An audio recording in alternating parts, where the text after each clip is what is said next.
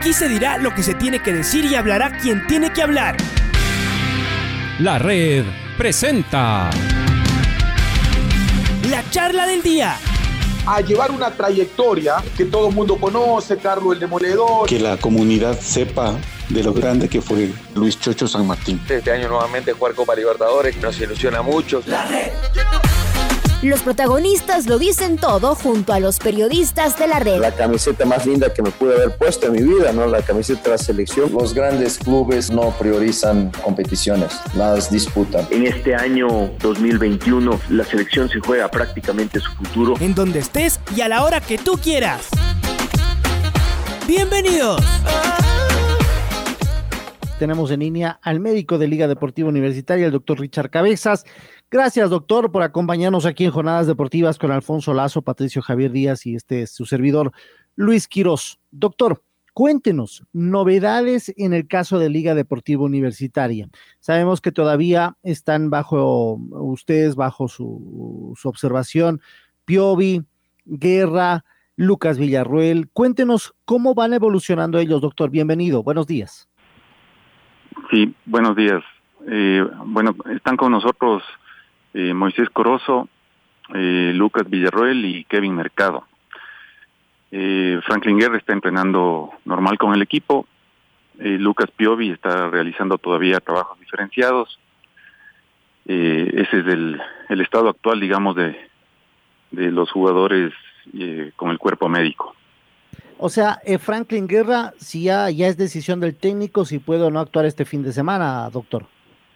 Sí, correcto, es, decisión del cuerpo técnico. ¿Cómo avanza lo de Piovi? ¿En qué etapa está de ese, de ese tema del desgarro que lamentablemente tuvo antes de la parada del campeonato?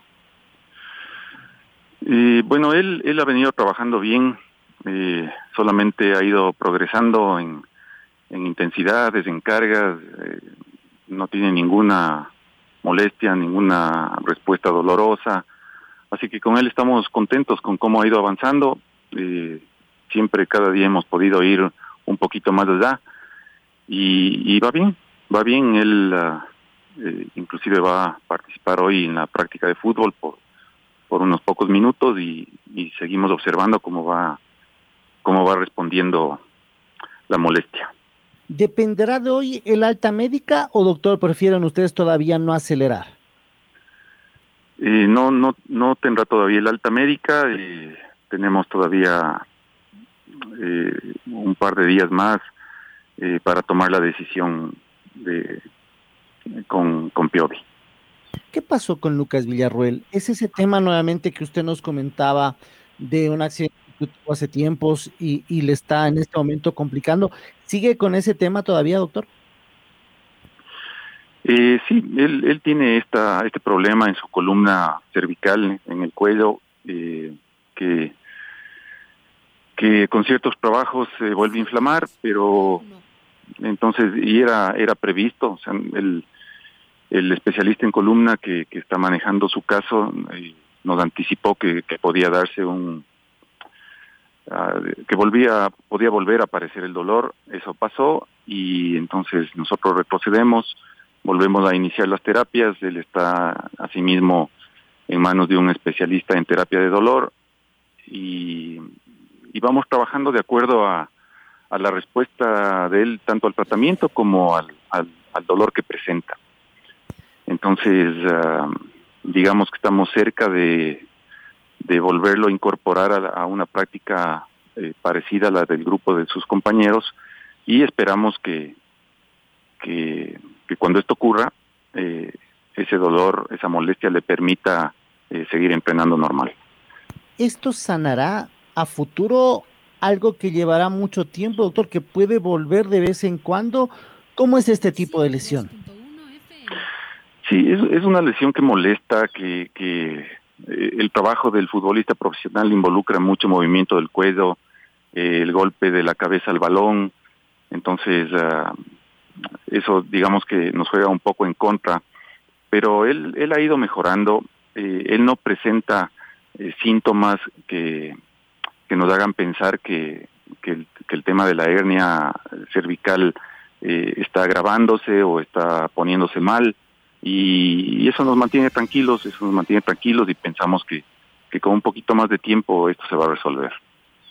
En el tema de Billy Arce ya lo vimos jugar unos minutos, no hay no hay molestia, eh, no hay temor en el momento sobre todo de, de, su mano ir a chocar, ya no hay ya no hay molestia, ni siquiera esa incomodidad que puede haber, doctor.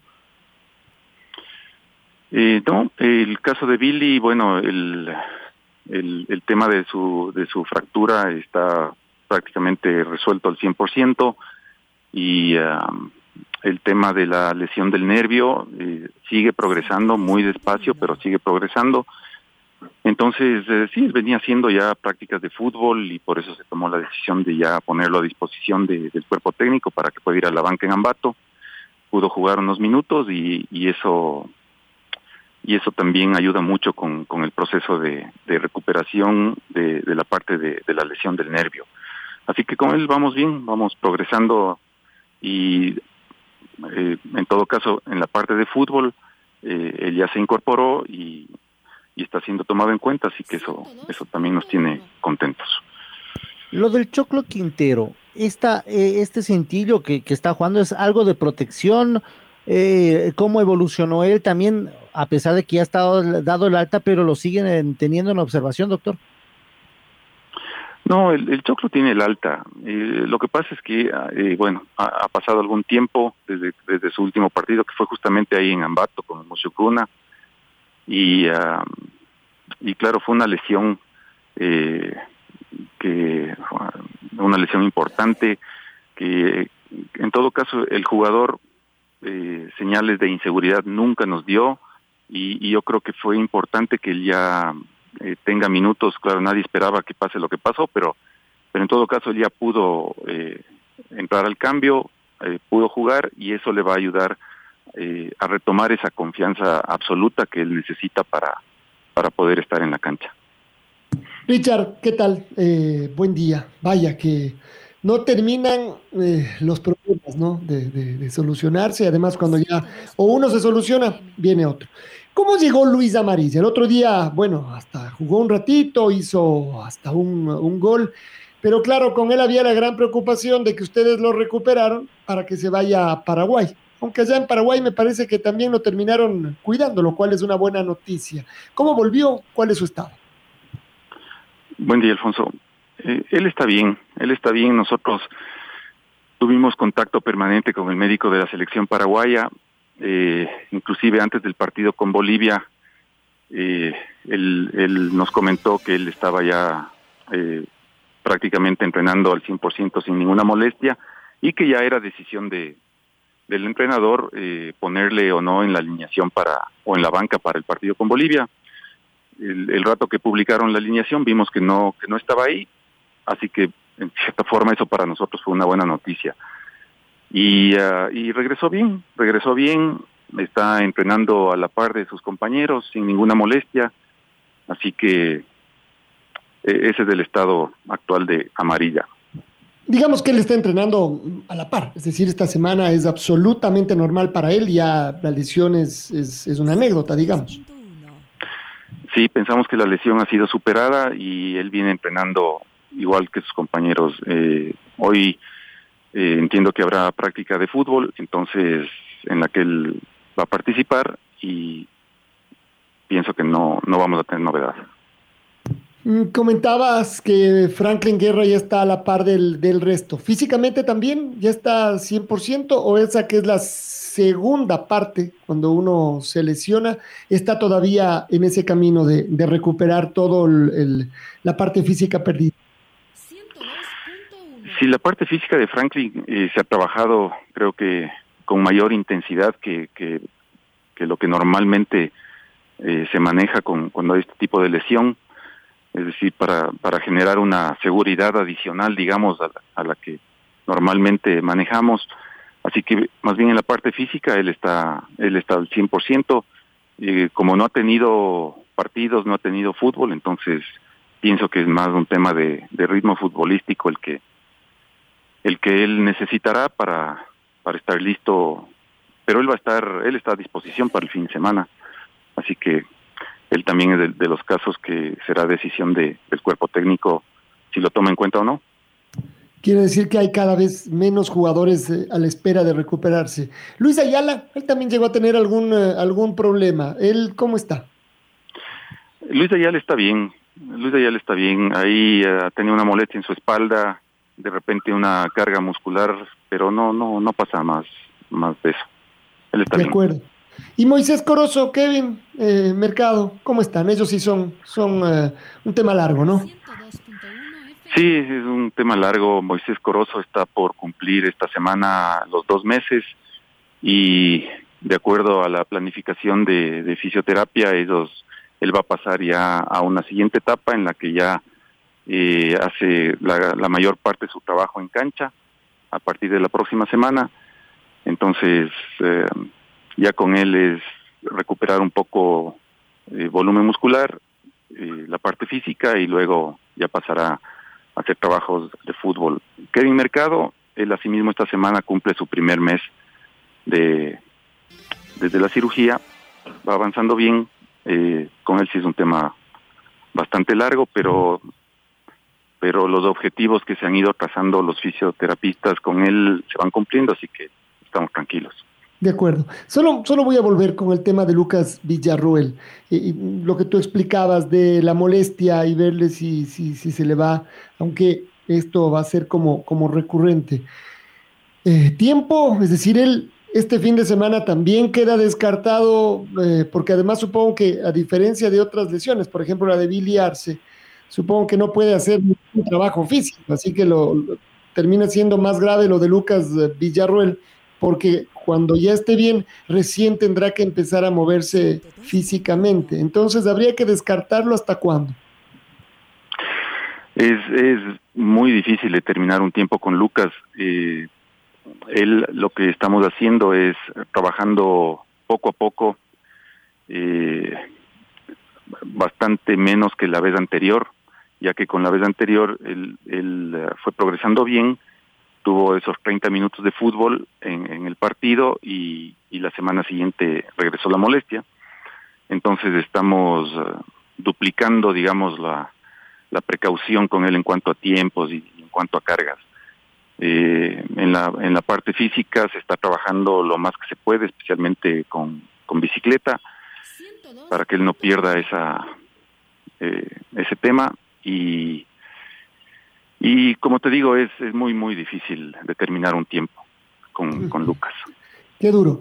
Y una cosa que yo siempre doy vueltas es sobre los, los chicos, ¿no? Sobre los jugadores eh, que recién eh, aparecen en primera división de 18, 19 años, además que uno los ve en general delgaditos, vienen haciendo un trabajo de, de menores, pero claro, ya el paso a la primera división es eh, empezar a chocar con gente que les lleva 10, 20, 30 kilos de peso, incluso en algún caso, entonces hay que tener mucho cuidado. ¿Cómo ven ustedes la evolución de eso y el trabajo que se, que se está haciendo, si se lo está haciendo desde el punto de vista físico, con estos chicos que, que ya dieron el salto a la, a la primera, que claro, uno quiere eh, que ojalá sigan creciendo y ojalá permanezcan ahí? Eh, sí, justamente ayer veíamos que, que en el entrenamiento creo que llegamos a contar 15 chicos eh, dentro del grupo que por lo menos yo no he visto antes que, que, entrenen con el equipo de primera y, y tenemos casos de jugadores que, que han, que han dado un salto bastante rápido gracias a la oportunidad que el cuerpo técnico les ha, les ha brindado.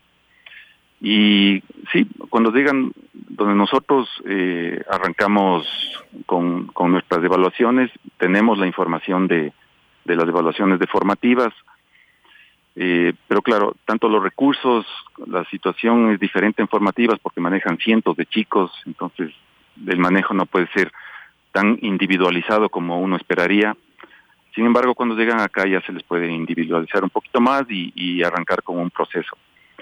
Y el proceso eh, en este punto nosotros lo estamos manejando eh, con el área de nutrición, por ejemplo, eh, tenemos eh, está siendo parte, digamos, de nuestro de nuestro proyecto de eh, del manejo nutricional eh, Diego Jiménez que trabajó con nosotros hace unos años aquí y ahora es nutricionista de la selección mayor y con nuestro nutricionista de planta también. Entonces, entre los dos están vigilando el, el, progreso de estos chicos y, y esperamos que eh, en el lapso de más o menos seis meses que toma el, el, el, poner, digamos, a un chico dentro de una composición corporal que tú esperes que sea la adecuada para manejarse en el equipo de primera, eh, lo podamos obtener. Así es como le manejamos. Estamos hablando con el doctor Richard Cabezas, médico de Liga Deportiva Universitaria. Mi estimado doctor Cabezas, qué gusto saludarlo. Un abrazo. Le saluda a Patricio Javier Díaz. Eh, me salgo un poquito de la parte médica para preguntarle qué pasó en Ambato. Usted estaba ahí cerca de la banca, estaba en la cancha, y ahí está este tema del bar criollo, de lo que pasó, de las discusiones con el árbitro. Eh, no sé si usted nos puede escribir un poquito qué fue lo, cómo se vivía a un costado del terreno de juego todo lo que, lo que aconteció tras los errores arbitrales de los cuales la propia liga está quejándose, los dirigentes están quejando para, eh, para que eso seguramente no vuelva a acontecer, doctor. Eh, buenos días, Patricio. Bueno, en la cancha eh, yo creo que todo arrancó con el con la, la falta eh, de Nilson Angulo, ¿no es cierto? Eh, que, que, nosotros vimos cuando ocurrió y, y, pensamos que iba a ser automáticamente una, una tarjeta roja. Sin embargo, el, árbitro sacó la tarjeta amarilla y, bueno, para nosotros, eh, digamos que eso, eso nos llamó la atención. Y después, claro, se generó toda esta confusión y, y todo el griterío y el árbitro cambió la, decisión y sacó la tarjeta roja. Entonces, digamos que en ese pequeño episodio de confusión ya, ya las cosas eh, eh, cambiaron la perspectiva de cómo eh, seguimos viendo el partido. Eh, en, durante el durante el tiro de esquina este donde le empujan al Cunti, eh, gran parte del cuerpo técnico observó la jugada, yo no vi, yo vi la repetición en mi casa en la noche y, y en realidad no no hasta el día de hoy no no tenemos y creo que no tendremos explicación para lo que para lo que pasó en esa jugada. Y la de ahí la siguiente la que anulan el gol claro es, es muy sobre muy sobre la línea como para como para pensar que alguien no se puede equivocar. Y, y claro la, la expulsión al director técnico entonces fue todo un un conjunto de eventos que se fueron dando para que para que o sea los los comentarios el día de hoy sean los que son. Y uh, yo creo que la, la parte más más difícil de comprender fue este esta falta en el área porque termina termina marcando el gol del otro equipo entonces el jugador que le empuja al Cunti no es fácil eh, desplazarle al Cunti eh, y, y, él no, por lo menos yo no veo que se deja caer sino que cae como como consecuencia del empujón y es este mismo jugador el que cabecea el, el córner ahí el rebote y, y, nos marcan el gol. Entonces, y aparte de eso, es un partido en el que Liga se está jugando su presencia en la final. Entonces, son muchos factores que, que se dieron en ese momento y, y, ahora que seguimos conversando de esto, que no, al cual no le encontramos explicación, especialmente esa jugada eh, del tiro de esquina en que tuvo tanta repercusión al final, ¿no? Ustedes, el cuerpo médico, los fisioterapistas, quienes trabajan alrededor del plantel, tienen esta posibilidad de asimilar, de, de escucharles a los jugadores eh, en estas o en temas de, alegría también, ¿no? Pero particularmente en estas que son de enojo, de preocupación, de, molestia. ¿Qué dicen ellos? ¿Cómo han reaccionado? ¿Cómo, eh, cómo encarar el siguiente partido después de un, golpe así? Porque, a ver, seguramente es, siempre va a ser feo perder pero cuando hay una sensación de injusticia, eh, es como que, el enojo dura un poco más, doctor. Eh, sí, bueno, el, el, enojo es normal. Eh, al final en el, en el camerino había mucha frustración. Eh, eh, en el camerino, claro, no, no, como le digo, no, no, no nadie encontraba la, la manera de explicar lo que pasó eh, la sensación de injusticia era total. Bueno, a veces normalmente cuando se pierde es así, pero pero por esta jugada en particular eh, la sensación que quedó fue fue muy mala, fue muy mala y como le digo eh, el equipo se estaba jugando la presencia en la final, la posibilidad de jugar la final y hasta ese momento, claro, faltaba el, el resultado del partido independiente del, día de la que le tocaba por la fecha, que, que, bueno, finalmente empata y nos vuelve a, en cierta forma, poner en la, en la pelea. Pero claro, las sensaciones de ahí en el camerino son, son malas. y por supuesto después buscando revancha. Pero bueno, también uno se pregunta, y con esto despedimos, Richard, seguramente después de lo que ocurrió el sábado con el Independiente y saber que volvió a quedar abierta la, la etapa y que Liga sigue en la pelea, debe haber cambiado el ánimo, ¿no? En el entrenamiento de, de ayer para encarar el partido del sábado. Claro, porque no es lo mismo eh, entrenar para, para pelear un, cupo de repechaje de Libertadores o una Sudamericana que para ganarte el derecho a, jugar la final con Emelec. Y esa posibilidad está abierta. Eh, así que, claro, el, el estado de ánimo, el, el, resultado de Independiente, digamos que fue lo mejor que nos pudo pasar para, para cambiar el estado de ánimo y ya poner la, la mentalidad y, y, y la mirada en el, en el partido que se viene. Gracias, eh, le decimos al doctor Richard Cabezas. Gracias, Richard, por estar con nosotros esta mañana. Gracias a ustedes. Un buen día. La red presentó la charla del día. Un espacio donde las anécdotas de actualidad deportiva se revelan junto a grandes personajes del deporte. Quédate conectado con nosotros en las redes de la red. Síguenos como arroba la red Ecuador y no te pierdas los detalles del deporte minuto a minuto. Escúchanos en vivo en TuneIn y en los 102.1 FM en Quito. ¡Te esperamos! La red.